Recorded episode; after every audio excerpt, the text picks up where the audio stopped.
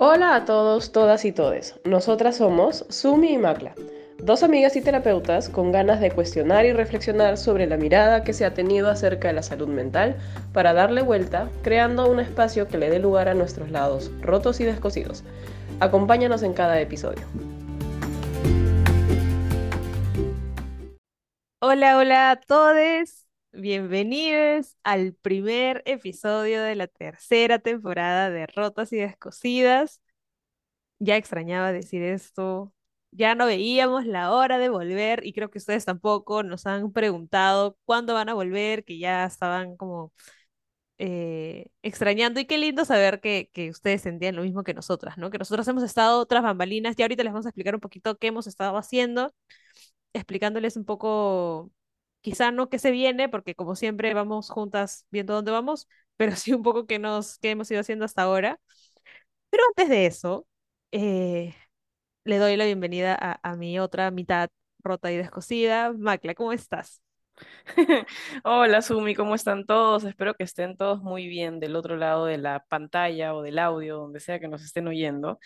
Y en verdad sí, extrañamos un montón este espacio que hubiéramos querido, como lo anunciamos en el último capítulo, que eh, encontrarnos en un espacio físico, de pronto con otras características, pero por razones que escapan a nuestras posibilidades, eh, eso hubiera tardado un poco más de tiempo y por eso decidimos ya, ¿sabes qué? Hay que grabar como estábamos y si eventualmente sale, pues salió y bacán, y, y nos ajustamos. Así que aquí estamos, eh, en el formato anterior, pero por formato de siempre en el formato de siempre, pero porque las ganas de grabar y de compartir y de chismosear también están aquí, activas. Así que vamos a oír a esas ganas y, y ya después irá, irá tomando otra forma el podcast también. Sí, sí, sí. O sea, en estos meses tampoco hemos estado rascándonos la, el ombliguito, sino que hemos ido viendo qué cosas podemos hacer, ¿no? Para seguir avanzando con el podcast, porque creo que es un espacio que, que merece como mucho más para ustedes, como les habíamos dicho, ¿no? Como merecen tener como oír mejor, nos hubiese gustado que, que nos vean y eso esperemos que pueda pasar en un futuro. No lo hemos descartado, pero como dice Macla, sí nos iba a tomar un poco más de tiempo y, y ya no podíamos esperar más para iniciar otra temporada porque, porque realmente era, era bonito y además creo que era necesario para nuestro espacio catártico. Uh -huh. eh, y bueno, como primer como el tema de, de, la primer, del primer episodio de la tercera temporada, no lo dejo de decir, ¿no? De la tercera temporada. Orgullosísima. Eh, sí. Inflando el pecho. De la tercera temporada, es que no me lo puedo creer, ya. Eh, vamos a hablar un poco acerca de, de algo que, que, veníamos conversando nosotras, eh, que está vinculado a un poquito el episodio de, del el vínculo terapéutico y que ustedes ya habrán leído en el título que es acerca de los límites, que en verdad los límites es un tema que a mí particularmente me gusta mucho porque, porque los límites son importantes en todo, en la vida, en los juegos, en las relaciones, en, en, en, verdad en todo, con, en todo y con todo, ¿no? O sea, siempre es importante, esto de eh, todo en extremo es malo, ¿no? Eh, o es perjudicial, es, es tal cual, ¿no? Porque todo necesita una medida y una cantidad, una dosis, en fin. Eh, entonces hoy día dijimos, ¿por qué no hablamos acerca de algo que también nos toca mucho a nosotras? Que es que a veces puede ser un poco difícil de poner, que para mí, ya les, ya les iremos contando, bueno, ya, ya les iré contando un poco también mi experiencia de, para mí, cómo fue cuando empecé siendo terapeuta, poner los límites o el encuadre. Y encuadre es una palabra importante, ¿no? En, en la terapia se usa la palabra encuadre para justamente hacer eso, ¿no? Un encuadre de las reglas del juego. Entonces, Macla, que tiene un mejor uso de la palabra que yo, nos puede explicar ¿Qué es, qué, qué, ¿De qué hablamos cuando decimos encuadre? Uh -huh. Dícese de latín, no mentira. sí, sí, sí, momento cultural del podcast. Este, claro, a, a nadie. este, bueno, el encuadre, a ver, desde donde yo lo entiendo. El encuadre es el, el, el marco que se le da en cuanto a normas, reglas, eh, los tiempos, los costos, lo que está permitido, lo que no, etcétera, etcétera, etcétera, en el espacio terapéutico. El encuadre es lo que organiza el espacio. Para que sea efectivamente terapéutico.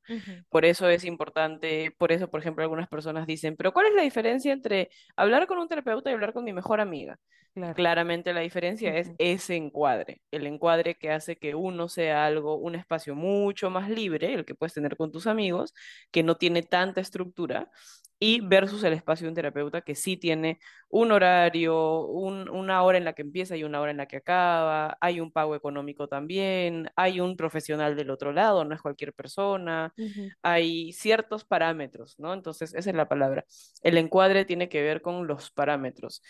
Y a veces el espacio de terapia está tan romantizado en cuanto a es ayudar al otro, mm. y etcétera, etcétera, que hay algunas personas que ven el encuadre como una amenaza, como, no sé si amenaza, pero como algo que no debería como un obstáculo, ¿no? Ajá, como algo que, que, pero más bien, y ya lo iremos desarrollando juntas, el encuadre es lo que más protege al vínculo terapéutico y al trabajo, al proceso de terapia en sí misma. Sin ese encuadre, sin esos límites, deja de ser terapéutico. Por más que haya una muy buena intención, por más que haya una, hay una genuina intención de querer ayudar, cuando está por fuera de los límites de la terapia, ya se, se convierte en antiterapéutico, se convierte en poco ético, de hecho. Y eso es lo que a nosotras, por lo menos a nosotras dos y a nuestros colegas que también son buenos profesionales, digamos, nos ilumina, ¿no? El encuadre es como lo que cuidamos para que el espacio sea lo más seguro posible. ¿Tú qué entiendes por encuadre? ¿O a ti a qué te suena el encuadre? De hecho, a eso, ¿no? O sea, pensaba en, eso que, dije antes de las reglas del juego, como tú bien lo dices, porque para mí es algo muy similar. Es esto que, que eh, cuida el espacio como tal. O sea, que hace que un espacio terapéutico, como tú dijiste, no sea un espacio terapéutico. Desde lo más eh, por encima, que es el horario y el costo y el tiempo, ¿no? Eh, hasta lo más profundo, que es lo que se habla en la terapia e incluso la confidencialidad eh, paciente-terapeuta, ¿no? Que es también parte del encuadre. Hay un compromiso no solamente de parte de la persona con la que se trabaja, del consultante, sino también del terapeuta, porque nosotros no estamos aquí para venir a poner las reglas del juego y decir, tú vas a hacer esto como médico, ¿no? Vas a tomar esto, ta, ta, ta, ta. No. Es, yo también me comprometo en este caso, como nosotras, eh, nosotras eh, usamos esta o tomamos este enfoque, hay personas que no y a las que también le funciona, como de ser, tener una mirada muy humana, e, en general, todos los terapeutas de no juzgar, de estar presente, de estar ahí, ¿no? Eh, de estar atento en este tiempo, pero muchas veces, como tú lo dices, esto se confunde y va más allá. Y por eso también queríamos hablarlo, porque a veces estando fuera, o sea, no, no siendo, digamos, terapeuta o no siendo cercano a al tema de psicología, el encuadre puede romperse un poco y se puede entender como, ah, pero si me ha dicho que le escriba, les puedo escribir, no sé, pues exagero, un domingo a las 2 de la mañana, ¿no? A las 2 de la madrugada porque necesito que me responda. Ok, puede ser que yo no tenga el celular en ese momento y en todo el domingo, eh, a menos que sea pues obviamente una emergencia como cualquier profesional de la salud, pero si no, si me estás pidiendo una cita a de la mañana, yo me puedo esperar al lunes y te contesto y si puedo ese día, genial, pero si no puedo también, ¿no? O sea, como hay encuadres así que también implican respeto, implican consideración y que muchas personas lo pueden entender como, no, pero ¿por qué? Yo me acuerdo que una profesora de la universidad me, no, nos dijo hace, cuando estaba estudiando que la psicología se confunde mucho con el voluntariado eh, y que si bien hay un trabajo similar, no es el mismo, porque claro, uno apoya al otro, pero claro, si tú eres psicóloga deberías atenderme todo el tiempo. Mm, no, yo me, soy muy consciente y trato de ser muy genuina en mis espacios y realmente me preocupo por las personas con las que trabajo. Eh, pero también tengo que cuidarme yo. Y ahí viene el encuadre, ¿no? También, o sea, creo que una de las funciones es cuidar al consultante y cuidar al terapeuta, ¿no? Y que tiene sus, como todo, hay excepciones a la regla, eh, pero básicamente creo que que vendría a ser eso, ¿no? También un cuidado. No solamente poner las reglas del juego, sino también que tanto cuidamos el espacio y el tiempo y nosotros como terapeutas. Y eh, yo también como, como consultante, como paciente, tengo mis, propias, mis propios encuadres. Y cada terapeuta, si bien hay unas bases que se cumplen, cada terapeuta también tiene sus propios encuadres, ¿no? Y ese encuadre es el que termina siendo bien educador. Yo, yo lo siento como eso, como es una guía que que educa, porque yo sé con ese encuadre qué esperar de mi espacio terapéutico, qué no va a pasar, qué sí es probable que pase, hasta qué punto, hasta qué punto no. El hecho, por ejemplo, ya tocando un poco el tema que tú mencionabas, el hecho de que yo no le pueda o no le deba escribir a mi terapeuta a cualquier hora y por cualquier motivo, salvo obviamente una emergencia de vida o muerte, hace y me invita necesariamente a tener que construir mi propio recurso. ¿Qué pasa si yo ahorita me peleo con Sumi? Voy a estar triste, voy a estar angustiada, voy a estar molesta, etcétera. Voy a tener emociones álgidas. Si yo volteo y le escribo a mi terapeuta y ella me responde inmediatamente, imaginemos ahorita que estamos grabando esto casi a las 8 de la noche de un día, de un día eh, y ella me responde inmediatamente, ok, yo me voy a sentir aliviada. Listo. Mañana me vuelvo a pelear con alguien o me pasa algo y le vuelvo a escribir y me responde inmediatamente. Nuevamente, en el corto plazo yo me voy a sentir, gracias, eres la mejor del mundo, gracias por ayudarme en el momento que más lo necesito. Pero ¿no será que esa ayuda tan pronta, tan inmediata y tan como disponible al 100% va a hacer que yo no busque mis propios recursos para gestionar lo que fuera que estas situaciones me estén generando? ¿No será que me da el pescado pero no me enseña a pescar? Y si me viene dando el pescado una y otra vez, ¿no se estará generando una dependencia? Entonces, precisamente el encuadre también protege esa dependencia, porque es muy fácil, vamos a decirlo entre comillas, muy fácil que el terapeuta se convierta en la persona más segura, digamos, para un consultante, porque es el que más conoce, hay mucha confianza, hay, hay un profundo respeto, etcétera, etcétera. Pero si eso cruza el límite y se convierte en mi única persona que me ayuda, la única que me escucha, la única con la que puedo ser transparente, la única, entonces se genera un enganche absolutamente dependiente. Y eso no es sostenible en el tiempo. Eso no va a poder ser sostenible en el tiempo. Lo importante es que el terapeuta sea lo suficientemente capaz y, por supuesto, responsable y ético de darse cuenta cuando eso está sucediendo como para decir, espera, genera tu red de apoyo, que es algo que todos necesitamos, que son amigos, familiares, qué sé yo, y tu red de recursos para cuando algo a ti te pase, tú puedas encontrar la calma adentro tuyo y no necesariamente la calma en la medida que yo te respondo.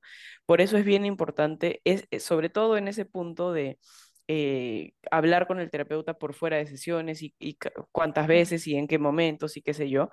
Desde ahí se organiza un poco los recursos de la persona, porque si yo no te puedo contestar en este momento, te voy a empujar a ti, te voy a invitar a ti, en un buen sentido, a que tú revises, porque no te va a quedar de otra, o a que pidas ayuda, lo cual también es un recurso Exacto. prosocial.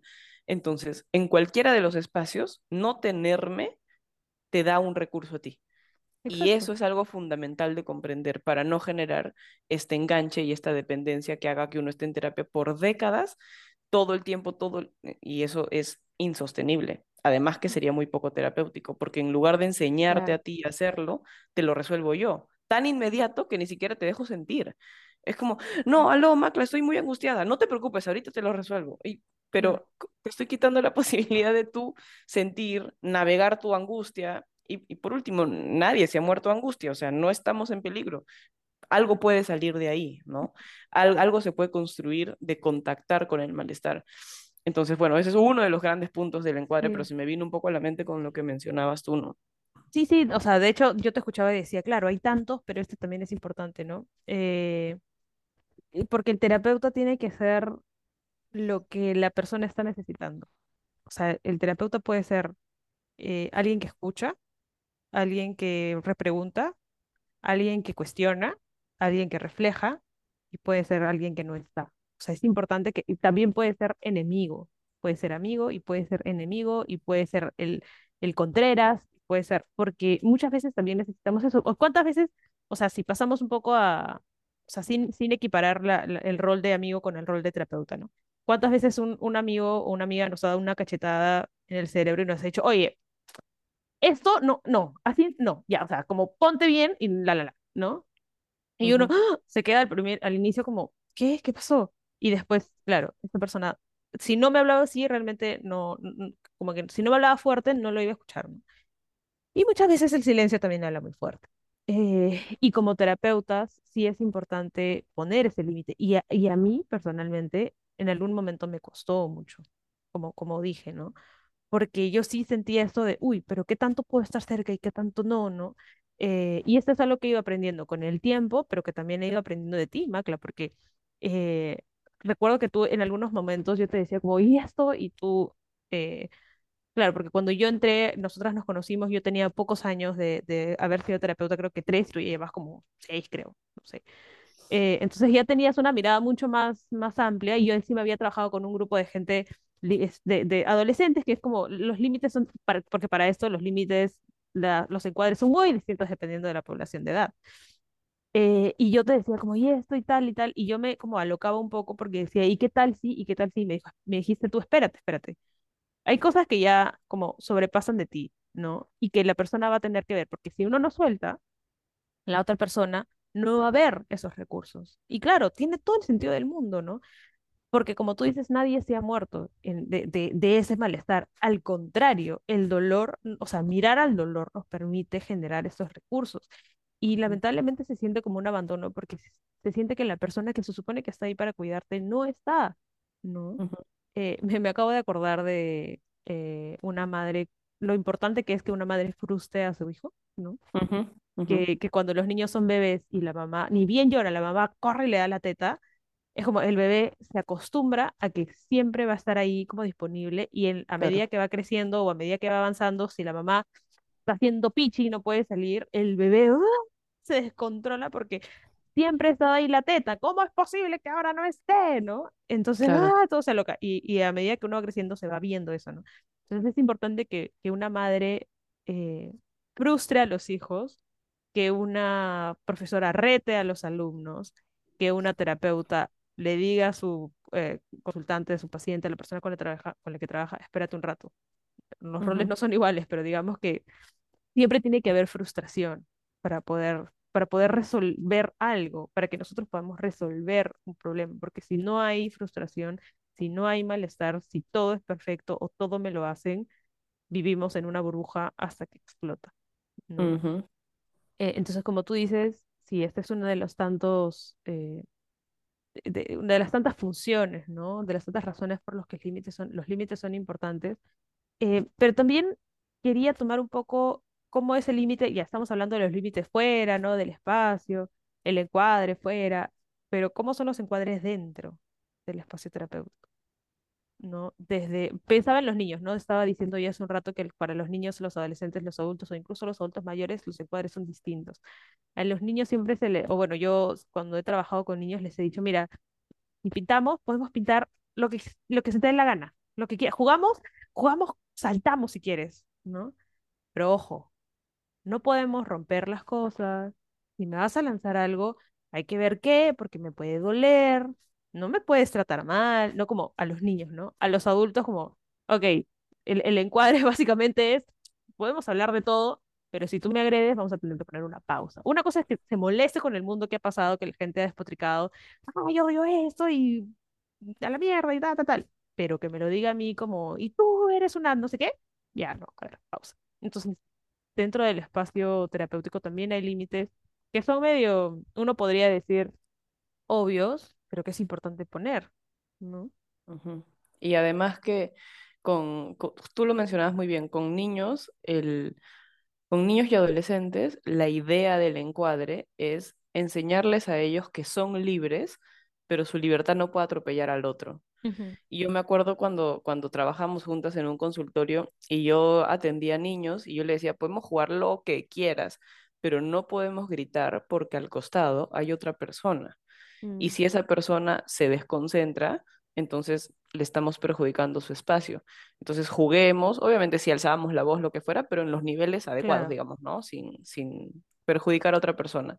Y con los adolescentes también, como los adolescentes hay un encuadre un poco más libre, por lo menos el que yo uso, ¿no? Que para generar el enganche, porque claramente en la adolescencia hay mucha resistencia, entonces uno se pone un poco en qué sé yo, conversar de las series que ven y qué juegos juegan y qué hacen en su tiempo libre y qué sé yo. Pero por supuesto el límite también está en que si él me dice, tú también mira mi serie favorita, yo puedo mirar un video de YouTube que hable más o menos de tu serie para acercarme más o menos a lo que a ti te interesa y conocer un poco lo que tú estás viendo. Hasta podría ver tu serie, pero no como una tarea o como una obligación, porque eso ya excede mi, mi capacidad de poder sostenerlo en el tiempo. No, no puedo prometer algo que no voy a poder cumplir. Y eso también, ese nivel de honestidad también forma parte de un encuadre. El decirle a la persona, me encantaría hacer esto, pero no lo puedo hacer. Esa, esa honestidad puede obviamente hacer sentir a la otra persona como pucha, pero qué mal, que no sé qué, que no sé cuántos, pero es, a mí me resulta la, la, la honestidad en terapia algo bien importante, porque enseña al otro a, a lo mismo, a que decir algo incómodo puede resolverse. Yo sé que es incómodo que le diga eso y seguramente se va a convertir en un momento incómodo o tenso o de tire y jale y qué sé yo. Pero si yo lo manejo con la calma que la debo manejar y le digo, entiendo que es incómodo, hablemos de eso si gustas, pero no lo puedo hacer igual, entonces la persona va, va o sea, su, su incomodidad va a tocar un techo y va a bajar y ahí le estoy enseñando a regular una emoción sin poner la teoría de hoy día vamos a conversar sobre la regulación emocional, dos puntos, ¿no? Sino más bien en vivo y en directo, como lo que tú dices, contactando con la frustración desde un no puedo o desde un qué chévere y tal, mira, puedo ver esto y esto y lo otro, pero esto de acá se me va a complicar, esto sí no, no puedo hacerlo. Y de alguna manera eso también contiene y eso forma parte del encuadre. Sí. Y ahora que decías honestidad, y, o sea, pienso en lo difícil a veces que es ser honestos también. En general, o sea, eh, yo, yo, una de las cosas que, le, que les digo a las personas con las que empiezo a trabajar es, si hay algo que yo digo y te incomoda, házmelo saber. Porque como recién nos estamos conociendo, yo puedo preguntar, ejemplo, oye, ¿y qué tal las cosas con tu papá? Mm, eh, eh, y me la cuenta forzado. No, yo, pausa. O sea, si no me las quieres contar, todo bien. Y, eh, y como también ser honesto, o sea, la honestidad viene de mi parte, pero también agradezco que venga del otro lado, ¿no? Y han habido personas, en algún momento recuerdo que alguien me dijo que se había molestado mucho conmigo, ¿no? Eh, y que le costó mucho decírmelo, pero me, me, parecía muy importante que lo diga, o sea, parte del encuadre era eso, como poder traer al frente esto que nos hacía sentir mal, ¿no? Em, y, y, pienso también en esto, ¿no? Como qué difícil es a veces ser honesto por, por lo que puedo yo hacer sentir al otro y pensaba en cuáles han sido los retos para nosotras en cuanto a poner límites. Porque también, o sea, no es tan bonito, pues, como, ah, sí, me cuido y no te contesto, o pero no es tan fácil tampoco. Pero ¿cuáles son los retos desde nuestro lado en cuanto a poner límites? Para mí, algo que es retador, o sea, ¿cuándo es retador para mí eh, establecer el encuadre? Cuando la persona en consulta, digamos, tiene un tema a nivel vincular, a nivel del apego justamente, que me pone a prueba a mí mm, como terapeuta y constantemente boicotea el encuadre. O lo busca modificar o lo busca cambiar y faltando, y esto con ejemplos muy sencillos, faltando un minuto para que la sesión se acabe, bueno, entonces te voy a contar algo recontra importante y frum. Obviamente eso cuando pasa una vez, naturalmente puede ser una cosa espontánea, qué sé yo, ¿no?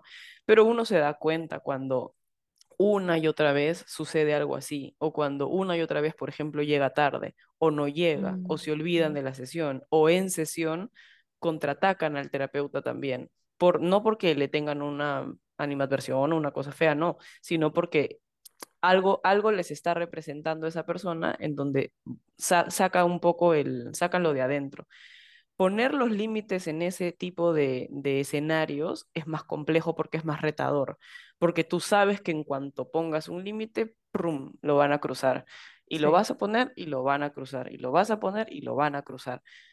E, eso es retador. Me ha pasado algunas cuantas, varias veces, más de las que me gustaría contar. Pero, mm, y sí, o sea, y ahí uno se tiene que tratar de mantener es una mezcla entre soy empática y entiendo, entiendo de dónde viene, entiendo el trasfondo, entiendo a dónde vas con esto incluso, pero no puedo dejar de ponerte el límite aquí. No recuerdo mucho a, una, una, persona que atendí por muchísimo tiempo que tenía eh, temas muy grandes a nivel de sus vínculos y a nivel personal y me colocaba a mí como su perita de box, digamos. Entonces, constantemente en terapia no solamente con el encuadre más formal, digamos, en cuanto a la hora que llegaba, la hora que buscaba acabar la sesión, en fin, sino también el lenguaje que utilizaba conmigo, la forma en la que a veces era hostil conmigo. Y yo tenía que ser extremadamente un sabueso para determinar en qué momento tengo que frenar esa hostilidad y en qué momento esa hostilidad se la puedo retornar en forma terapéutica, ¿no? En forma de, mira, mira, por ejemplo, ¿no? Me estás hablando de esta manera, ¿a quién realmente estás viendo delante mío? Porque algo debes estar representando que hace que se mueva esto en ti, etcétera, etcétera. Pero hay otros momentos en los que yo también tengo que decir, basta, acá, acá te paro en seco, ¿no? Esto no, no lo voy a permitir en este espacio. Pero hay que saber, y eso, eso, eso es lo que a mí me parece absolutamente retador, no tanto en cuanto al otro, en este ejemplo, sino en cuanto a mí, en cuanto a si corto el síntoma, ya no escucho qué trae el síntoma. Pero si dejo al síntoma, puede que me atropelle el síntoma. Entonces, o Claro, que ¿a se lado sienta voy? como un, o, o que se sienta como un, ah, listo, ¿no? O sea, puedo decir cualquier cosa y no hay consecuencias a ello, o no importa, ¿no? El- todos los semáforos están en verde, y no, por supuesto que no. Pero hay momentos en los que dejarlos en verde cinco segundos más te puede llevar a algo importante de, de la historia de esa persona.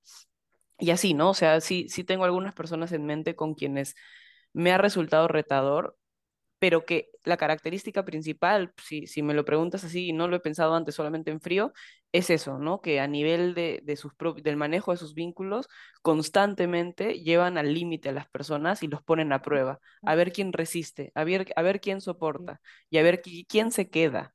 Se ponen un poco, un poco en modo hostiles, o voy a usar la, la palabra un poco jodidos, en la medida que están poniendo a prueba al otro para ver cuánto soportan y cuánto se quedan. Y cuando pasas esa prueba, vamos a decir, ese test, ya listo, todo fluye y todo, it's okay, ya sé que no te vas a ir, pero hay que ser bien sabueso, como digo, para identificar cuándo sí y cuándo no, eh, cuándo hay que parar eso o cuándo es- forma parte de su patrón de apego y de sus características vinculares y etcétera, etcétera, ¿no? ujú, ¿A ti ujú. qué, ha res- a ti qué, qué te ha resultado retador?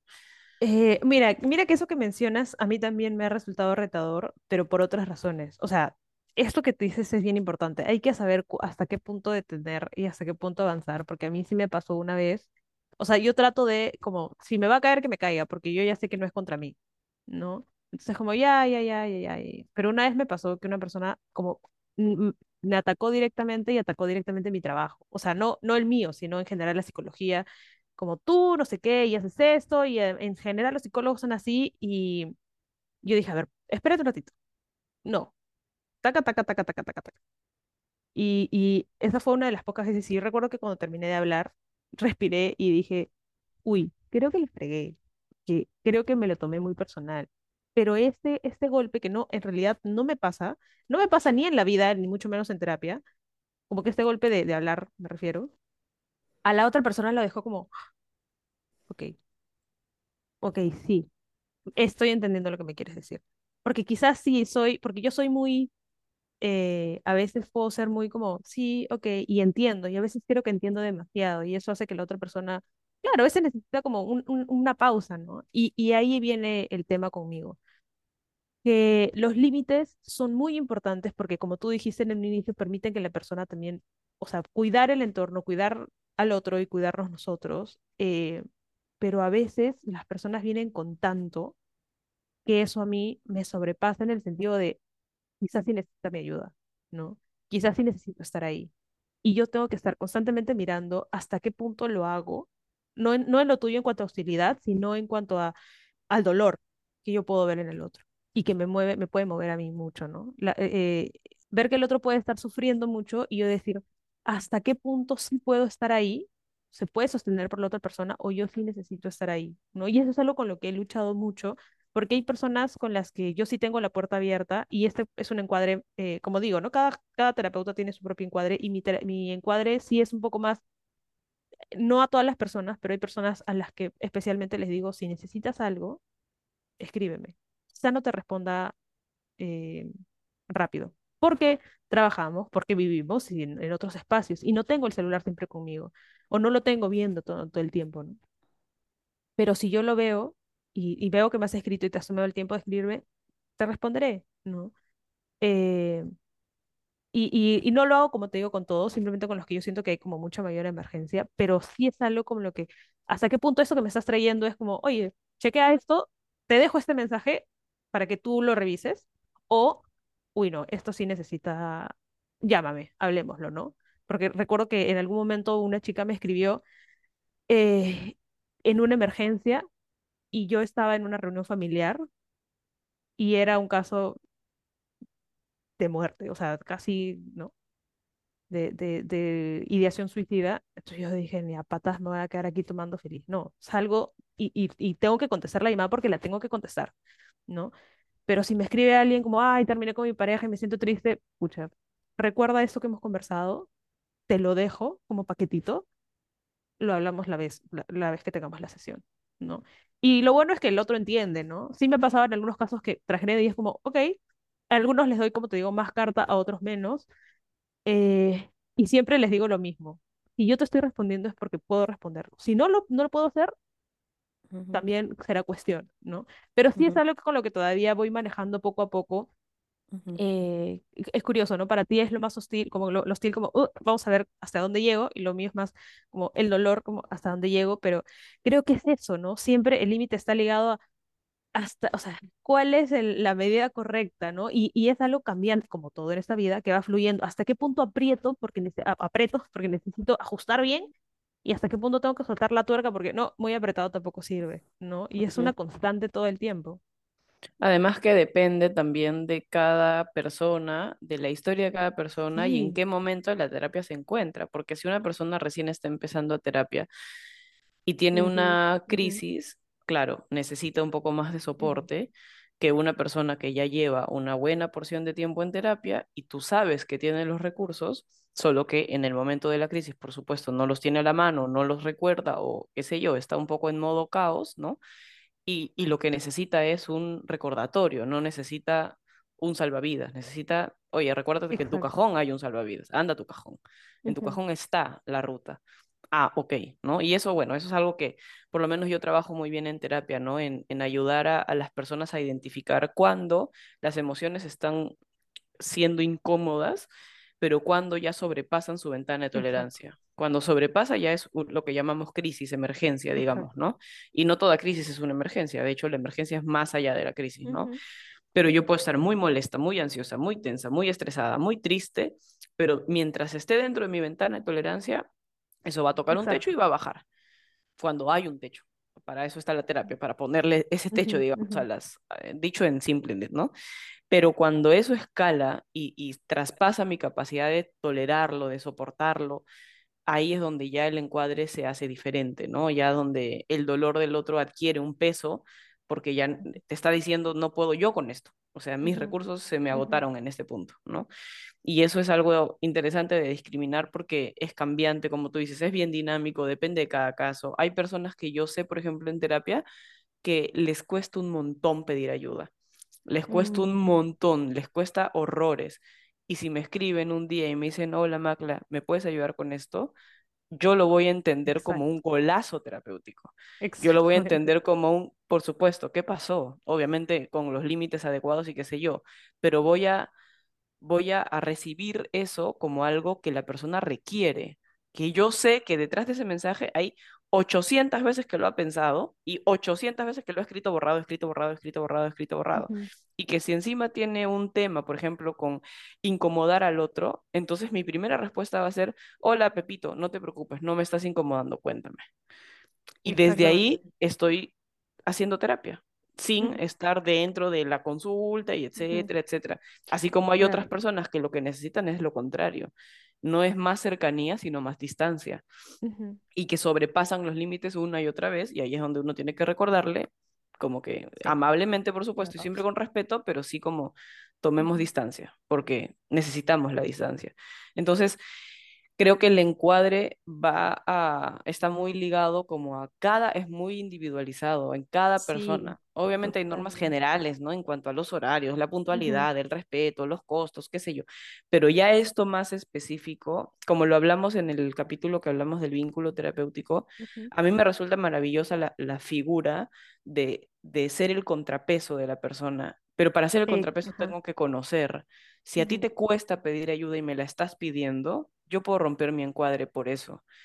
Si a ti, si tú más bien te cuesta estar sola y más bien estás cruzando el límite, entonces yo te pongo distancia porque confrontarte con tu propia soledad va a ser terapéutico. Y así sucesivamente, como Y ahí está la capacidad del terapeuta de poder leer, intuir y estar cerca de la historia de la persona. Ese es el motivo también, que es otra parte del encuadre, de por qué no debemos atender qué sé yo, 15 pacientes al día?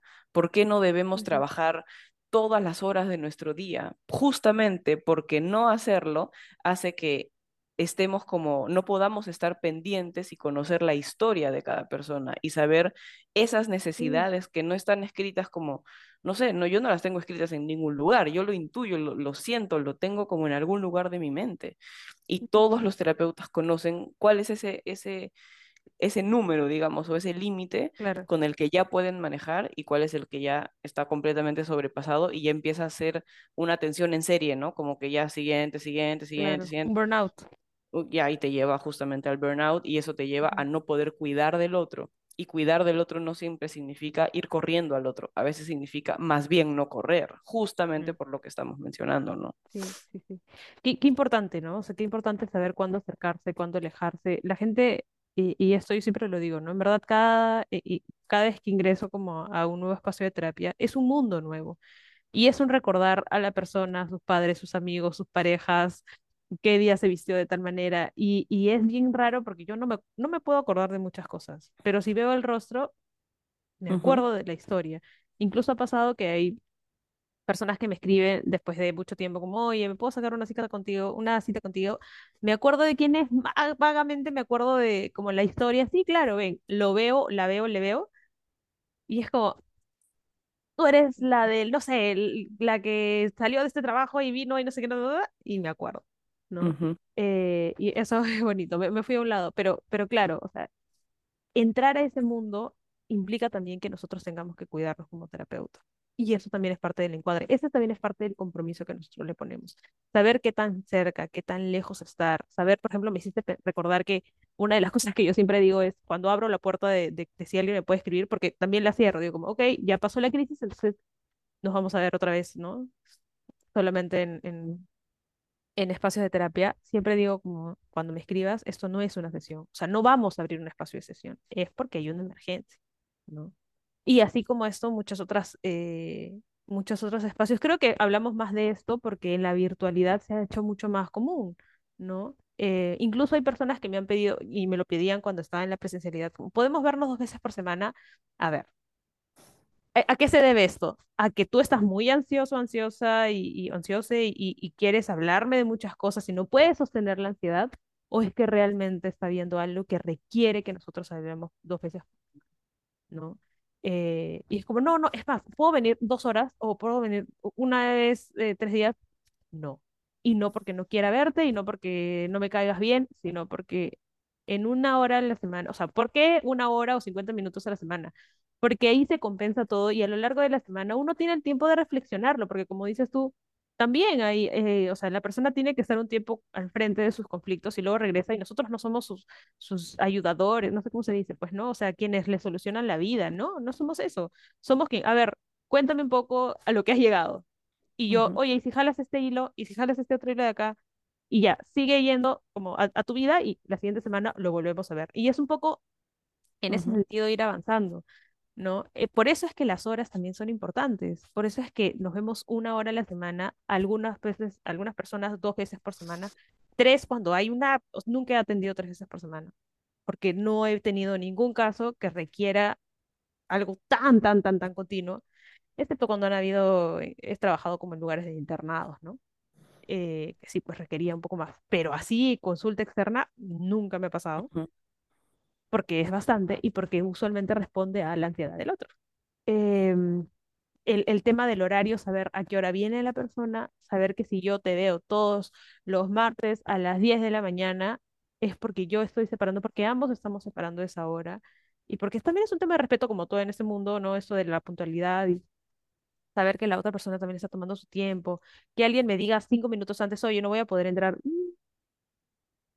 Entiendo cuando hay emergencias, pero cuando no las hay, me olvidé de decirte que hoy día no puedo. Ojo, también, yo también, o sea, más allá de que haya un pago de por medio, soy una persona que se está preocupando por ti, ¿no? Y estoy aquí esperando como muy atenta, porque como lo dije antes, creo que puedo hablar por las dos y por las personas con las que hemos trabajado nosotras, nuestros colegas en decir que somos personas que, más allá de que sea nuestro trabajo, sí nos preocupamos por la gente con la que trabajamos, ¿no? Y esperamos lo mismo. Eh, y bueno, eso, o sea, hay tantas cosas con los límites, pero creo como para ir cerrando, importante hablar, no quería dejarlo de lado, hablar de las excepciones. ¿Cuándo se rompe un límite? ¿Cuándo ya vamos más allá de esa regla?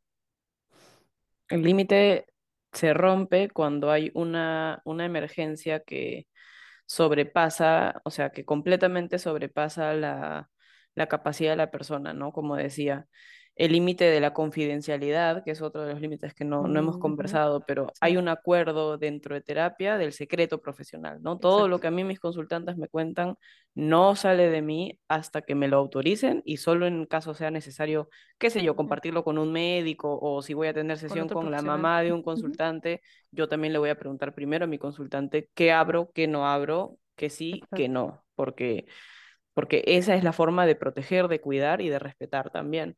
¿Cuándo se rompe el secreto profesional? Justamente ahí, cuando la vida de la persona está en, está en riesgo o la de terceros, ¿no? Ahí es donde la, las, como que la, las barreras, digamos, se levantan y hay más cosas permitidas en cuanto a si la vida de alguien está en peligro, yo llamar a su mamá y decirle, señora, vaya al cuarto de tal persona, está pasando algo, ¿no? Obviamente no lo haría si no fuera una situación así, y en ese momento, eso es otro de los temas importantísimos, esta persona en cuestión, digamos, Pepita, Pepito, se puede enojar mucho, pero ¿por qué le has dicho a mi mamá? ¿Pero por qué? Va, va, va, va, va.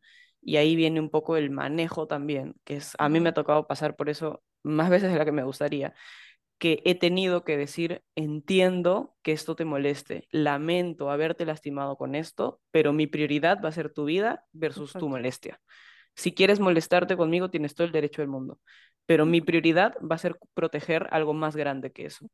Si quieres, conversamos de la molestia, tienes todo el derecho del mundo de estar enojado o enojada, pero aquí hay algo más grande por lo que lo he hecho. No, pero que no estoy de acuerdo, que no sé qué, que no sé cuántos. Y ahí, ahí me quedo plantada, ¿no? Como te, Sí. entiendo, acojo tu enojo, lo podemos revisar, sin por supuesto llegar a la agresión ni a la, ni a la violencia, pero, pero hay algo más grande aquí.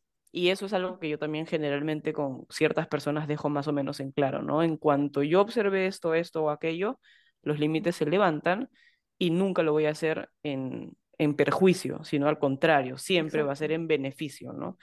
Y Ujú. eso es algo que eventualmente la mayoría de personas también entienden, ¿no? Hay algo que, que se llama el principio, siempre me acompaña este principio, el principio de beneficencia y no maleficencia, ¿no? Eh, que no solamente es evitar hacer el mal, como, ah, ya, no solamente voy a evitar, qué sé yo, no jalarte el cabello, sino que además pro- procuro hacerte el bien, no sé, si te veo cansada te doy una taza de café, ¿no? O una taza de té.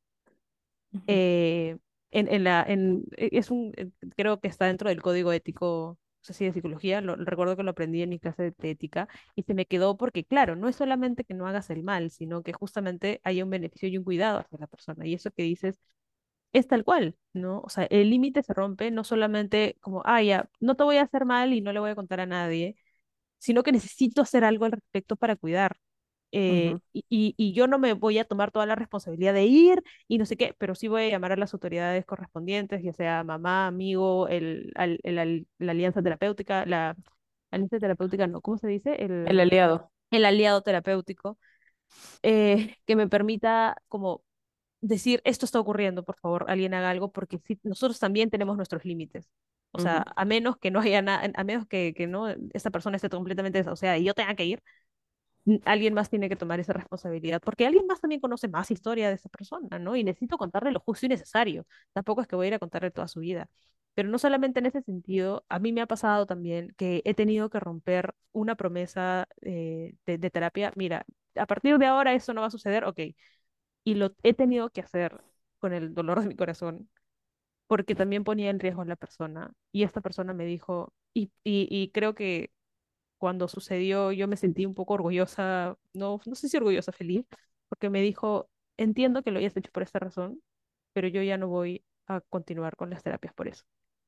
Me sentí un poco triste, pero, dice, eh, pero pensé, está bien, justamente lo que a esta persona le hacía falta era poner límites y que me los haya puesto a mí, no importa si ya no está conmigo, el punto es que lo hizo y eso es valioso, ¿no? Eh, hay algo que se me quedó a mí también, bueno, hay muchas, como muchas frases que yo tengo guardadas, ¿no? Ya, pero ¿qué pasa si tú rompes el, el, eh, es la confianza, eh, ¿no? Con, con, con el, con el paciente y el paciente se va, pues, está en libertad de hacerlo. No, o sea, no se tiene que, nuestros pacientes no son nuestros, así de, es mío y no te vas a ir. No, las, son personas, son libres y se pueden ir con quien deseen. El punto es que uno haya logrado hasta ese, hasta donde lo pudiste acompañar, que no suceda lo que, lo peor. Ya sea Ujú, muerte, ya sea un perjuicio, ya sea algo algo, al- no sé, algún daño, ¿no? Eh, y hasta ahora a ninguna de nosotras nos ha pasado que hemos perdido a alguien. Eh, yo realmente espero que no suceda, pero sí hemos tenido que romper un par de veces esto y, y no es fácil. No es fácil, pero creo que no nos arrepentimos de haberlo hecho porque ahí hay un momento donde tus manos están atadas y solo tienes que hacerlo y no tienes que pensarlo más. ujú.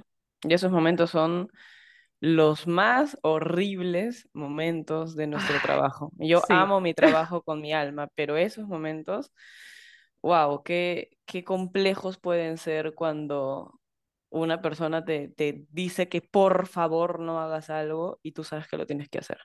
sí. O sea, y Es tú le, le dices, no, es Ujú, que, es que no, lo siento, de, verdad, o sea, y de verdad yo lo siento, pero no lo voy a dejar de hacer. No lo puedo dejar de hacer. No puedo dejar de llamar a tu mamá, no puedo dejar de decirle a esta persona lo que pasó.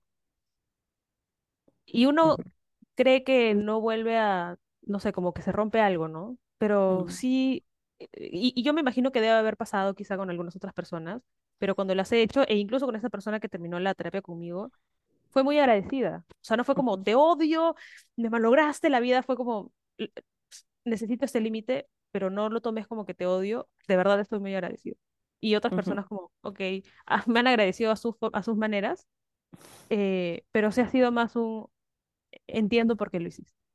ujú, O sea, ya en la calma, ya cuando acabó la crisis, es un, ah, ya, sí, pues, no hubiera querido que suceda, pero tenías razón, ¿no? O bueno, no sé si tenías razón es la palabra, pero es como, sí, eso tenía que hacerse.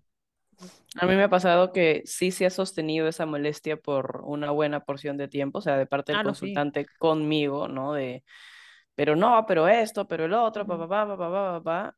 Y, y sí me acuerdo que, o sea, me acuerdo de esas sesiones, ¿no? En la que solo me quedaba mirando a la persona con ojos con ojos de, de, de amabilidad, si, que, si se quiere, ¿no? Con, no con mirada de defensa, sino todo lo contrario, mientras la otra persona solo está despotricando y está profundamente herida, Porque y yo lo leo desde ahí, ajá.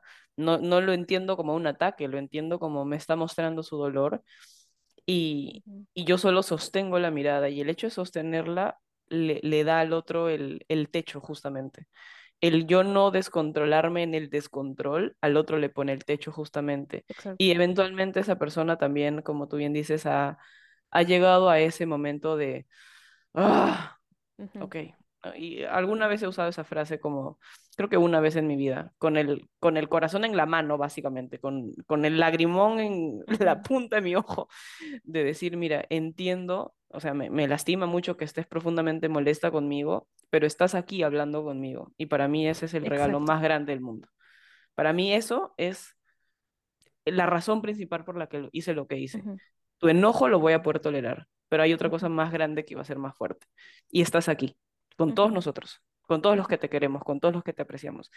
Y eso terminó siendo como justamente como el rebote a la otra persona para salir de su enojo y conectar con eso más grande, ¿no? Con la posibilidad de estar aquí, con seguir con XXX cosa y etcétera, etcétera, que fue necesario, digamos, ¿no? Entonces, bueno, volviendo un poco a los límites o al encuadre, a veces el encuadre, ponerlo en un PDF o en un Word de sí, el tiempo y el esto y el otro es papayita, pero tiene sus enormes dificultades, exacto, en la cancha y en la práctica y el reto de, de poder es eso, para mí es, no, no, no dejo de tener la foto un sabueso en mi mente, de saber en qué momento sí, en qué momento no, qué cosa ni hablar, qué cosa sí, y, y entender esa flexibilidad desde ahí, que creo que solo te lo da la cancha, ¿no? Ningún libro te Sí, lo enseña. exacto. Eso solamente te lo da la cancha. Me, me, me hiciste recordar a una persona que vino a mi consulta cuando todavía teníamos presencial y llorándome, o sea, había tomado mm, eh, cosas para no vivir más y me dijo, ya no quiero seguir viviendo. Y yo le dije, porque era, era un adolescente, y le dije, tengo que llamar a tu mamá. Y me abrazó llorando y me dijo, por favor, no lo hagas, por favor, no. Y yo, abrazándola muy fuerte, le dije, la tengo que llamar. Ah, y esa es, o sea, esa es una de, las de las primeras, le recuerdo mucho porque fue una de las primeras veces. Y yo salí y dije, no, y, y tenía, encima tenía alguien después y le dije, me vas a tener que esperar porque, o sea, y además era una persona que obviamente no, no tenía ninguna crisis y le dije, no le expliqué la situación, pero le dije, tengo una emergencia y vas a tener que esperar. Me quedé esperando a que la mamá llegue, que se la lleve, que se la lleven a hacerle un lavado gástrico, hasta que me enteré que estaba bien, listo. Pero sí, o sea, uno tiene que sostener y esto también es parte del límite. O sea, nuestro trabajo no es fácil y tampoco hacemos este, este episodio como para decirles, ay, no, para martirizarnos, sino para explicar que hay ciertas cosas que pueden sonar bien jodidas, como, oye, pero esto, ¿por qué? ¿Por qué no puedo atenderme un día un martes y otro un viernes y otro? Ya, no. Hay una razón, gente. Hay una razón por la que nos, a, a menos que hay, o sea, hay casos bien particulares en donde la gente no puede, ¿no? Un día en específico, se entiende, o hay personas que me han cancelado a última hora porque su mamá se cayó de las escaleras, porque el hijo se tropezó, o sea, entendemos, pero hay una razón por la que las personas ponen ciertos encuadres. Hay, o sea, no conocemos a todos los terapeutas, consideren también que hay ciertos eh, puntos que es válido cuestionar, pero ¿y por qué esto? Y la persona les dirá, ¿no? El terapeuta con el que ustedes estén les dirá, ah, por tal y cual razón. Y ustedes verán también si es válido o no, y, eh, y eso lo trabajarán, ¿no? Porque siempre es importante, como dije, la honestidad, ponerlo al frente y decir, trabajemos esto. Cuando esta persona me dijo, estoy molesta contigo por esto, ok, hablemoslo. No me voy a disculpar ni decir, ay, no, no quería hacer. Primero quiero saber qué fue lo que pasó y obviamente si está en mí disculparme, lo haré, ¿no? Pero tenga- tenemos que ponerlo al frente, ¿no? No, no voy a sellarlo ni callarlo. Como, ah, ya, pero yo no estés molesta, genial. Entonces, sí, ¿no? El encuadre y los límites, como, como dijimos al inicio, tienen una función, nos cuidan, eh, es válido cuestionarlas, es válido romperlas si hay un escenario extremo. Hay que ser estratégicos para saber cuándo hacerlo, tanto desde parte del terapeuta como parte del, de- del paciente, ¿no? De, de, de lo que sea que quiera o pueda romper también en cuanto a sus emergencias, en cuanto a lo que le pueda pasar. Pero digamos que en la vida diaria generalmente pues uno necesita vivir bajo estas normas y, y pues es importante respetarlas. Entonces, no sé si hay algo más que quieras decir porque creo que nos hemos ido de largo con nuestras experiencias. Este, no, no sé, solo, solo decir a, a algunas personas que em, quisieran, como eso es lo que tú decías hace un rato, ¿no? No verse una vez por semana, sino dos, tres, cuatro, que eso es válido en cuanto haya algo necesario que mirar en ese, en ese nivel de frecuencia, pero ahorita se me venía a la mente nada más esta, esta postura de algunos médicos, por ejemplo, que tú te haces una herida, vas a atenderte la herida, el médico aplica lo que tenga que aplicar y te dice, ven en cuatro días, por ejemplo. Entonces, ya, ok, tú vas en cuatro días. El médico sabe sus criterios clínicos Claro. Para decirte ven en cuatro días, que es- me invento, ah, Yo no soy médico para nada, pero me, me invento, porque en cuatro días la cicatriz va a estar en no sé qué nivel y si está así significa A, si está A significa B y hay que aplicar tal cosa o tal otra, bla, bla, bla. Entonces ven en cuatro, no en dos porque no voy a ver nada diferente a lo que estoy viendo ahorita y no en diez porque ya ser muy tarde para ver lo que quería ver el día cuatro. Entonces ven en cuatro días, ¿no? Algunas personas cuando me han planteado esto de esto es muy urgente, hay que vernos cinco veces por semana, les he planteado eso, ¿no? Como, a ver, vamos a cambiar el rol del terapeuta y pongamos que yo soy un médico, que tú vienes porque te has hecho una herida y pi, pi, pi, pi, pi. Yo tengo un criterio por el cual te lo estoy contando o, o te lo estoy indicando. Es una indicación médica, igual es una indicación terapéutica, que tú, como tú bien dices, si yo te cito todos los días, ¿qué espacio te doy para que tú reflexiones, generes recursos, rebobines, reflexiones un poco más sobre lo que hablamos, etcétera, ¿no? Entonces, bueno, todo, Y todo lo que nosotros ponemos en un encuadre tiene una razón de ser, no es que se nos ocurrió, nos da flojera, se nos, no, no, claro, una razón no. detrás y está Y profundamente bien pensado el encuadre. exacto. Y, y, y me, me, me reía un poco cuando decías lo del médico porque, claro, yo bien acá tranquila hablando de las, de las, de los encuadres y en algún momento te he dicho, ay, el doctor me dijo que, que vaya en una semana, pero si ya me siento bien y tú, madre, Sumi, si te está diciendo una semana es porque te da, ve la semana, ¿qué te cuesta? Bien. Pesada eres, claro, porque si te ha dicho en una semana es porque algo él sabe que va a pasar en una fucking semana para evaluar.